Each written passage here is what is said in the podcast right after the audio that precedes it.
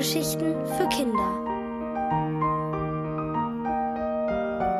Tobias und das Schulfest von Bela Hoche.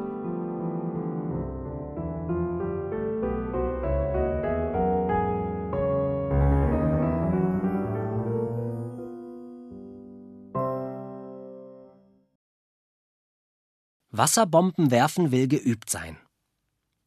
Am Montag in der großen Pause habe ich Kai erzählt, was ich am Sonntag erlebt habe. Kai ist mein bester Freund. Wir gehen zusammen in die 2b. Und unsere Klassenlehrerin, Frau Fründ, freut sich schon auf unsere Überraschungen. Wir haben ihr und den anderen Kindern in unserer Klasse nämlich versprochen, dass wir uns ganz tolle Spiele für das Schulfest ausdenken. In zweieinhalb Wochen, am letzten Tag vor den Sommerferien, ist es soweit. Ich habe Kai erzählt, dass Mama am Sonntag ihre Freunde besucht hat und dass Papa und ich auch mit mussten.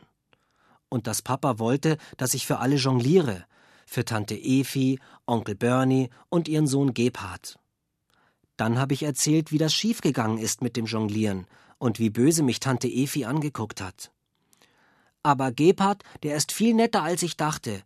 Er ist nur ein bisschen älter als wir und er will zu unserem Schulfest kommen obwohl er auf eine ganz andere Schule geht. So toll findet er das, was wir machen wollen. Als Kai das hörte, freute er sich. Super, der erste Zuschauer. Auf einmal war ich ganz aufgeregt und hab leise gesagt: Ja, wenn das nun nicht klappt mit dem Jonglieren. Aber Kai hatte keine Angst. Du schaffst das, Tobias, und wenn's trotzdem nicht klappt und Tante Evi böse guckt, dann werfen wir ihr eine Wasserbombe an den Kopf. Wumm! Wie man eine Wasserbombe macht, hat Kai von seinem großen Bruder gelernt. Man nimmt einen Luftballon und füllt Wasser rein. Man knotet ihn zu und wirft ihn weg. Wenn er auf was Hartes fällt, dann platzt er. Das tut natürlich nicht weh, weil der Luftballon ja ganz weich ist und Wasser auch.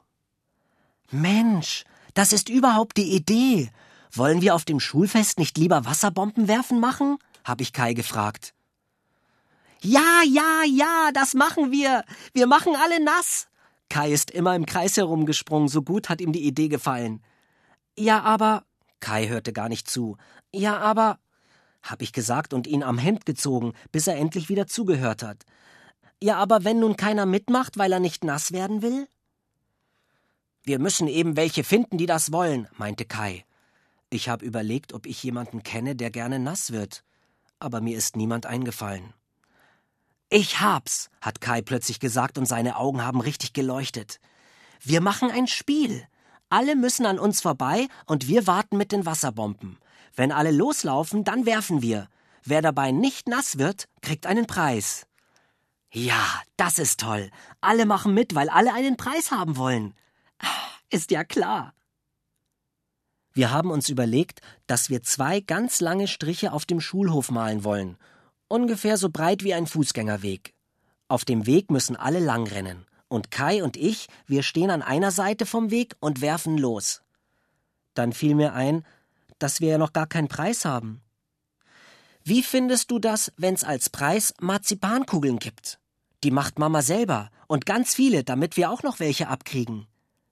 Aber plötzlich habe ich gedacht, wenn Mama doch zu wenig macht, dann reichen sie vielleicht nur für Kai und mich.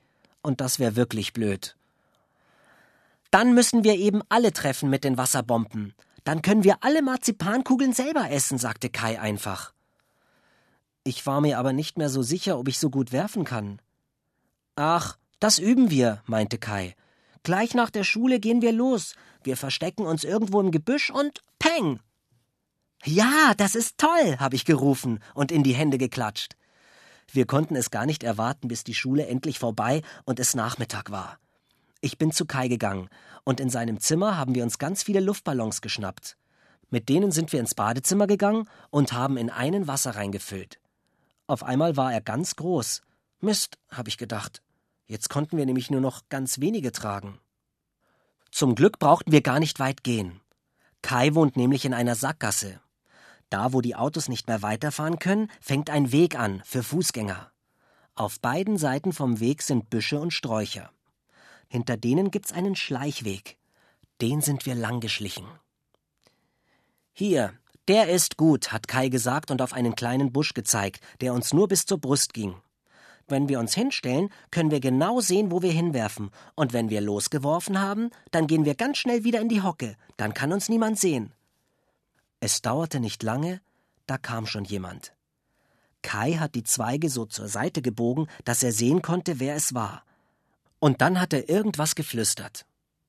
Aber ich war so schrecklich aufgeregt und Kai war so leise. Ich hab's gar nicht richtig verstanden. Es klang so wie Mach mal. Da bin ich aufgesprungen und hab geworfen. In dem Moment habe ich den Mann erst sehen können. Es war der Nachbar von Kais Eltern. Jetzt wusste ich plötzlich, was Kai geflüstert hatte. Nachbar und nicht mach mal. Aber da war es schon zu spät. Und dann, dann war da auch der kleine Pudel vom Nachbarn. Der hatte gerade an einer Blume geschnuppert und platsch. Die Wasserbombe voll auf den Hintern. Da hat er sich erschreckt und ganz laut losgebellt. Aber ich hab mich auch erschreckt. Das wollte ich nicht. Blitzschnell habe ich mich wieder hinter den Busch gehockt und meine Beine haben gezittert wie verrückt. Ich dachte, gleich kommt der Hund und beißt mich. Ich konnte hinterm Busch ja nicht sehen, wo er steckte. Da hat Kai auf einmal losgekichert. Und ich, ich hab auch losgekichert. Ich konnte gar nichts dagegen machen. Der ganze Busch hat gewackelt. Und dann haben wir es nicht mehr ausgehalten und sind einfach aufgesprungen. Wir wollten ganz schnell weg. Hallo, Kai! Was machst du denn da? hat der Nachbar noch gerufen.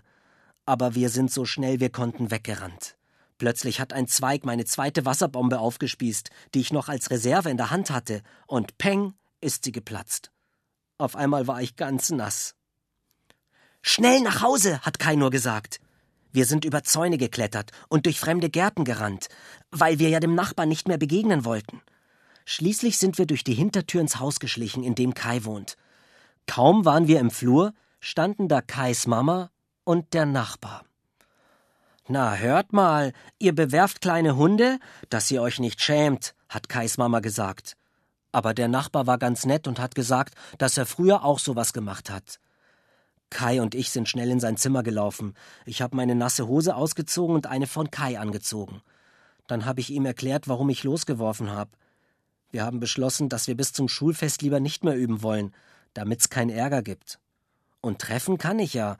Außerdem müssten alle, die beim Wasserbombenspiel mitmachen, Badehosen anhaben, damit ihre Sachen nicht so nass werden wie meine. Aber das geht ja auch. Schließlich ist es im Sommer ganz warm draußen.